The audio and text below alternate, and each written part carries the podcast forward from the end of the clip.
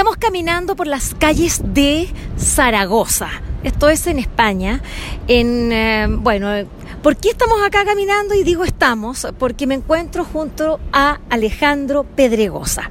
Él es el autor del libro La cuidadora de palabras, La vida de María Moliner. ¿Y por qué estamos caminando? Porque vamos a ir pronto, en unos minutos más, a la presentación de este libro que se va a realizar en una librería acá. Eh, y lo interesante es que vamos a estar con dos mujeres también bastante eh, importantes y que tienen relación de alguna manera con lo que es María Moliner como esta gran eh, bueno, bibliotecaria, pero sobre todo esta autora del diccionario que lleva su nombre, del uso del castellano. Vamos a estar con Ana Santos, que es directora de la Biblioteca Nacional, y también con eh, Vicky Calavia, quien ha hecho un, eh, bueno, un documental sobre, sobre ella. Y van a ir escuchando, ahora pasa un bus, pasan maletas, pasan cosas y yo estoy junto a Alejandro caminando, así que estoy muy contenta y estamos pasando ahora frente a la Diputación de Zaragoza. Miren ustedes, bastante bonito el edificio. Eh, bueno, como así como con el balconcito español, bueno, y con la, esos, esas puertas grandes de madera y, con remaches metálicos. Eh, bienvenido Alejandro Pedregosa a Vuelan las Plumas, la verdad es que es, una, es un honor tenerte porque eh, tú eres un autor que bueno, de Calandraca, eh, de hace tiempo y es la verdad interesante poder conversar contigo sobre este libro y más. Así que eh, eso, darte la bienvenida para partir. Un millón de gracias. Eh, bienvenida tú también a Zaragoza y es un placer estar con, con vosotros en este paseo tan, tan agradable. Eh, bueno, también hay un poco de viento, así que de repente se va a escuchar como... hay un pequeño ruidillo, pero está muy bueno el, el tiempo, no hace tanto calor. Hablemos de esta cuidadora de palabras. ¿Cómo llega a ti, María Molinera Alejandro? ¿Qué pasa? ¿Cómo...? porque claro, yo sé que este libro es un encargo, pero eso tiene que pero hay otras maneras y la vida tiene, tiene recovecos diferentes. Sí, eh, este libro es un encargo de, la editorial Carandraca que se propone mm, hacer visibles las biografías de mujeres que han estado opacadas a lo largo de la historia. No tiene que ser precisamente de, de la cultura hispánica, pero en este caso sí se dio, que llegamos al acuerdo de que debería ser María Moliner eh, sobre quien, quien hiciera esta semblanza, porque en realidad no es una biografía, mm. es una semblanza, es una cosa que quiere tener un punto poético, evocador, utilizamos, eh, se utilizan los datos de, de su biografía, pero para generar un texto que no sea frío, que no sea propiamente eh, biográfico, sino que sea algo más, sino que sea una apetencia, una llamada a que las chicas y los chicos desde los 15 a los 90 años eh, recuperen, los que no la conozcan, que conozcan y que tengan a la figura de María Moliner como un referente y los que ya la conocían, que disfruten con ese halo, digamos, más, más poético, más, más evocador. Eso es el encargo. Ahora, tu propia aproximación a la figura de María Moliner, ¿cómo te llega? ¿Cuándo empezaste a escuchar ese nombre en tu propia formación? Sí, bueno, yo soy filólogo de formación, entonces María Moliner como que estaba presente, pero fíjate, no muy presente, y esto es lo importante. O sea, no sabíamos, conocíamos los estudiantes el, el diccionario de María Moliner, de su importancia, pero realmente eh, a mí lo que me gusta explicar cada vez que hablo de este libro es algo que parece que, puede resultar evidente, pero no lo es tanto, y es por qué es importante María Molines. O sea, solo mm, porque hizo un, diccionario, que ya es una barbaridad, hacer un diccionario una persona solo palabra a palabra. Eh, sí, eso es una obra titánica, pero eso no quiere decir ni que el diccionario te salga bien, ni que, ni que realmente cambie la historia de una lengua, que es lo que hizo esta señora. Esta señora cambia la historia de una lengua. Y eso es lo que a mí me gusta explicar. Y si me permiten, lo explico en dos minutos. dale, dale, dale, dale. Eh, la diferencia de... Antes de que llegase María Moliner, el diccionario fundamental es el diccionario de la Real Academia Española, ¿vale? De la RAE. La RAE, sabes que, que, lo, que tiene ese, ese lema de limpia, fija, y de esplendor. ¿no? bueno, pues hasta que llegó María Moliner, lo único que hacía la RAE era fijar que no es poca cosa, fijar una lengua está bien, pero ni ilustraba ni daba esplendor. Eso se lo dio María Moliner cuando llegó. Gabriel García Márquez dice, y con mucha razón yo creo, que el diccionario de María Moliner es el diccionario de los escritores, y yo añadiría sobre todo de los, de los traductores también. Eh, ¿Por qué? Y pongo un ejemplo muy sencillito. La RAE, por ejemplo, el diccionario común de la, de la Real Academia, eh, cuando buscamos una palabra como canica, no sé si en América o en Chile le decís bola o canica, bueno, varía. Cuando buscamos canica, por ejemplo, así, te lo digo en memoria, más o menos dice la RAE. Eh, bolita cocida de cristal o barro que se utiliza para jugar a las canicas. Muy bien. Ves la bola, ves, ves la canica. Cuando lo coge María Moliner, la acepción dice canica es una bolita cocida, efectivamente, de cristal o barro, que se utiliza para jugar a las canicas, especialmente al juego del guá, donde una bola choca con otra para acceder a un hoyo según ciertas reglas. Yo pongo siempre ese ejemplo para que se vea la gran diferencia que hay. La RAE explica lo que es una canica. Cuando lees el María Moliner, ves a niños jugando a las canicas. Esa es la gran diferencia. Lo que hace María Moliner es ensanchar la lengua, ampliarla, extenderla, término a término. Esto que he puesto un ejemplo pasa término a término, porque añade sinónimos que no había. Y esos sinónimos te referencian a otros sinónimos donde de alguna manera tú puedes seguir infinitamente. En el María Moliner es un poco una aventura de, terminología donde se te ensanchan los conceptos, porque de una palabra te lleva a otra. Hay una cosa que no había antes que es también la descripción eh, histórica del término, ¿no? La, eh, entonces te encuentras con, con, que en dos líneas, entre la acepción, que te explica lo que es, lo ves mejor que explicártelo, los sinónimos y, la vocación histórica de narrarte esa palabra, eh, en dos o tres líneas tienes una idea absolutamente completa, general y divertida, incluso creativa, de lo que, de lo que va siendo cada término. Y eso es lo que, lo que en resumen a mí me parece brillante, que esta señora hizo un diccionario creativo. Alejandro Pedregose, ¿cuándo fue la primera vez que tú tuviste eh, un diccionario de, María Moliner en las manos? ¿Es un diccionario que acá en España era de consulta familiar o, en definitiva eh, era más bien, eh, más bien como filólogo, en tu trabajo de filólogo? ¿Cómo? Yo creo que eso variaría mm, en España, por lo menos seguro, depende de la familia. Eh, yo mm, ah, lo, lo, conocí y lo visité y revisité eh, durante la carrera en la universidad. Eh, me consta que había gente que lo tenía en su casa, pero me consta que era caro. Entonces yo en mi casa no lo tenía ni yo me lo podía 100 euros, ¿no? Cuesta como 100 euros los, dos tomos. De ahora, que entonces, pues de estudiante más todavía sería imposible. Y, o sea, que yo lo consulté en la carrera. Luego ya, afortunadamente, tuve en algún momento el suficiente pecunio para comprármelo. Pero ya fue de, mayor. Mm, yo el acceso que tuve era... Pero sí recuerdo de haber ido a casas de amigos donde está el María Moliner, porque es un libro muy fácil de, reconocer. ¿no? Una franja blanca sobre dos negras y se ve rápidamente en una librería de casa cuando eso está. Alejandro Pedregosa, autor de La Cuidadora de Palabras, Vida de María eh, Moliner, con ilustraciones de Virginia Ogaya. Hay que también señalarlo, editado por Calandraca. Em, hablemos de esta mujer, porque la verdad es que su vida eh, es, eh, bueno, tú, la, tú, acá la cuentas, pero de manera muy particular. No es una biografía, como bien lo he señalado.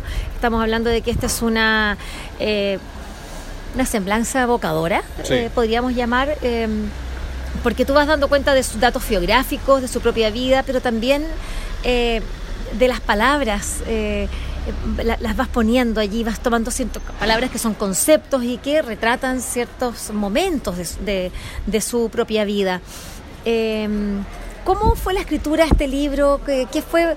Porque tú lo cuentas con mucho cariño. Se nota que acá hay, hay, una, bueno, que hay un escritor detrás, que hay un poeta que haces también, eh, y que y, y de manera concisa, porque tampoco tengo golosinas eh, con la palabra de empezar a explicar en largo, así como yo estoy haciendo ahora, sino que te fuiste directo. Eh, ¿Cómo fue la, eh, esa, la elaboración de un texto tan hermoso, porque es, breve, y que se convierte en este lindo libro? La idea eh, y la complejidad es un poco que tú señalas, ¿no? Tienes la vida de una persona, hay varias biografías, no muchas, pero hay varias biografías, un documental muy interesante de Vicky Calavia, que tú señalabas que hoy va a estar esta tarde con nosotros.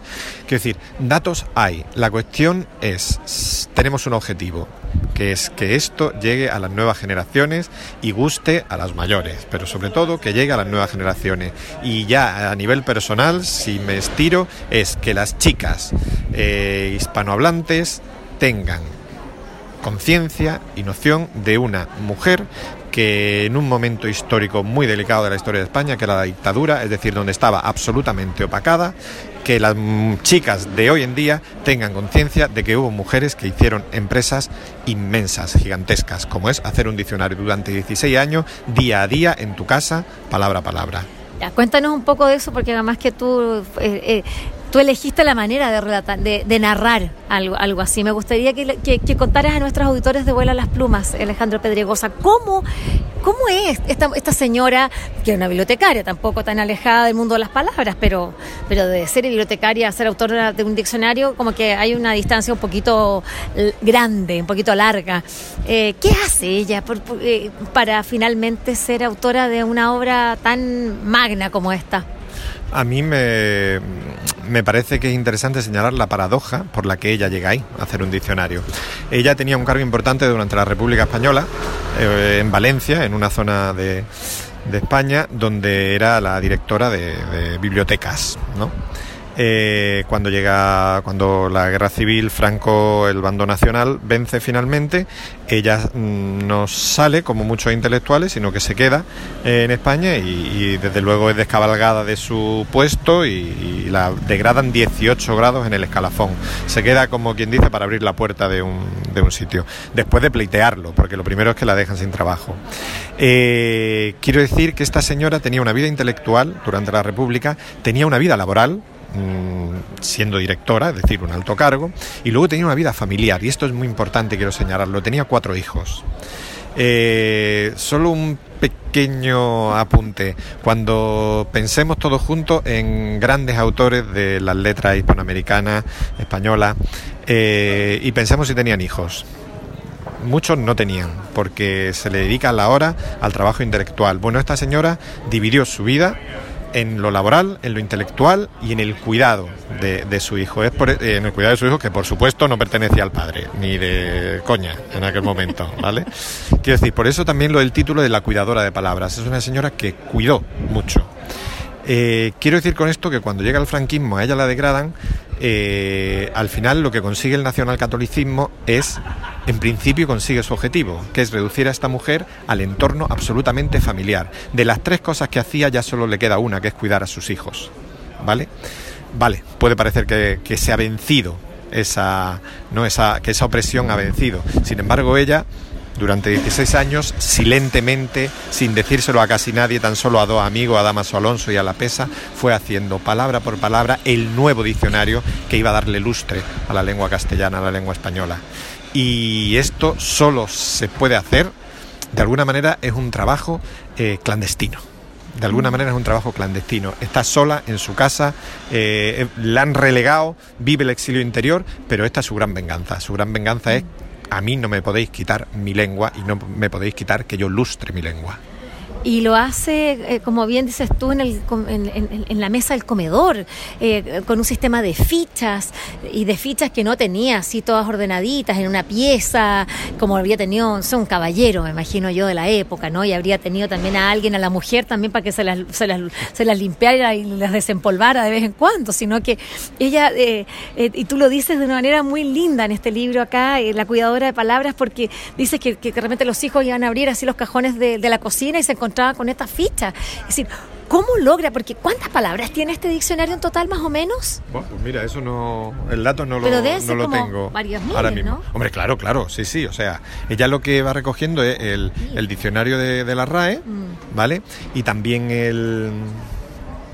Ay, ahora se me, se me va el nombre. Bueno, trabaja con dos o tres diccionarios y a raíz de ello va generando, no son sus propias definiciones, como te decía antes, sino que amplía esas definiciones generales, ¿no? Investiga, eh, imagínate el trabajo desde su casa, no hay, no hay internet ni nada de esto, pero tú tienes que saber, por ejemplo, recuerdo canijo, que es una palabra que en Andalucía, en el sur de España, utilizado mucho. ¿De dónde eres tú? Claro, de donde soy yo, sí. Y ella también mm, busca las acepciones de América Latina. Decir, ella hay un trabajo de fondo original, ¿no? Pues en esa de canijo, que, que es una acepción que, que, aquí en Andalucía es una palabra que se usa mucho, casi como un apelativo, sin embargo en México es un insulto. ¿no? Y ella consigna todo eso, país por país, habla por habla. Es un trabajo ingente, ingente lo que, lo que esta señora hace. Y claro, ¿cómo se ordena eso? Pues se ordena, bueno, cuando se tienen cuatro hijos se ordena de mala manera. Esto todas las madres que me estén escuchando lo van a entender perfectamente. Ella, como se puede. Como se puede, eso pues se ordenaba como se podía. Pero sí es verdad que era una señora muy terca, en el mejor sentido de la palabra, muy fuerte. Yo en el libro digo que es como el cierzo, que es un viento que hay aquí en su tierra, en Aragón, el que nos, el que nos está dando ahora mismo. y nos vinimos acá, debajo un portal para que no nos viera. Pues ese, ese viento constante, duro y férreo, pues ella era, era un poco así. Eh, a mí lo que más me asombra de la figura, o lo que yo más destacaría de la figura de, de María Moliner, es una frase que ella le decía a su hijo. Su hijo le decía un poco, hay que ver mamá tu historia, la que has pasado, ¿no? Cuando después de la guerra y tal. A ella se le murió una, un bebé, el primer hijo que tuvo muy pequeñito, con dos meses. Eso es algo que le, que le, que le marcó el alma. Y ella siempre decía, o sea, le contaba al hijo, decía, los recuerdos se queman. Y a mí eso me parece que es eh, algo sintomático de María Molina. Es decir, se sobrevive, se tira para adelante, sea como sea, se tira para adelante. Y los recuerdos, si duelen, se queman. No quiere decir que te olvides, quiere decir que, que, que no los puedes lastrar. O sea, vivir es, es, eso, es vivir. Y no vamos a, y, su idea era, y no vamos a estar lastrados por las putadas que nos han hecho o por la, la, las cosas en las que nos han impedido. Se sobrevive y se tira para adelante. Y eso es lo que hizo ella. Y en ese tirar para adelante hizo un diccionario brutal. Oye, pero este diccionario de María Moliner, eh, habiéndolo publicado, habiendo tenido, es decir, la sorpresa que me imagino que debe eh, para la intelectualidad de la época, encontrarse con esta, esta señora, así como de su casa, casi con el delantal de cocina puesto, y llega, ¡buah! pone, pone esta, esta hora ahí encima, y no la aceptaron en la RAE. Pero qué miserables. Bueno, eso tiene su, eso tiene su, su, explicación. Ahora lo vemos y es como, tal como tú dices, que es miserable. Hay que entender el contexto, o sea, yo no lo justifico, ¿eh? pero hay que entender primero el contexto de la época. Esa misoginia y ese machismo era mundialmente, era general, no era cuestión. Los señoros de la academia, lo que veían en ella, buena parte de ellos, lo que veían en, en María Moliner, era una señora que en vez de hacer ganchillos se había puesto a entretenerse haciendo un diccionario. ¿Qué pasa? Ella tenía dos grandes amigos que sabían de su hazaña, que eran La Pesa y Damaso Alonso, dos intelectuales de la época. Eh, entonces estos son los que la postulan para la Real Academia. ¿Qué ocurre? Ese mismo año que la postulan a ella, se presenta Emilio Alarcos, que es sin duda un lingüista de, primer orden ya en su momento.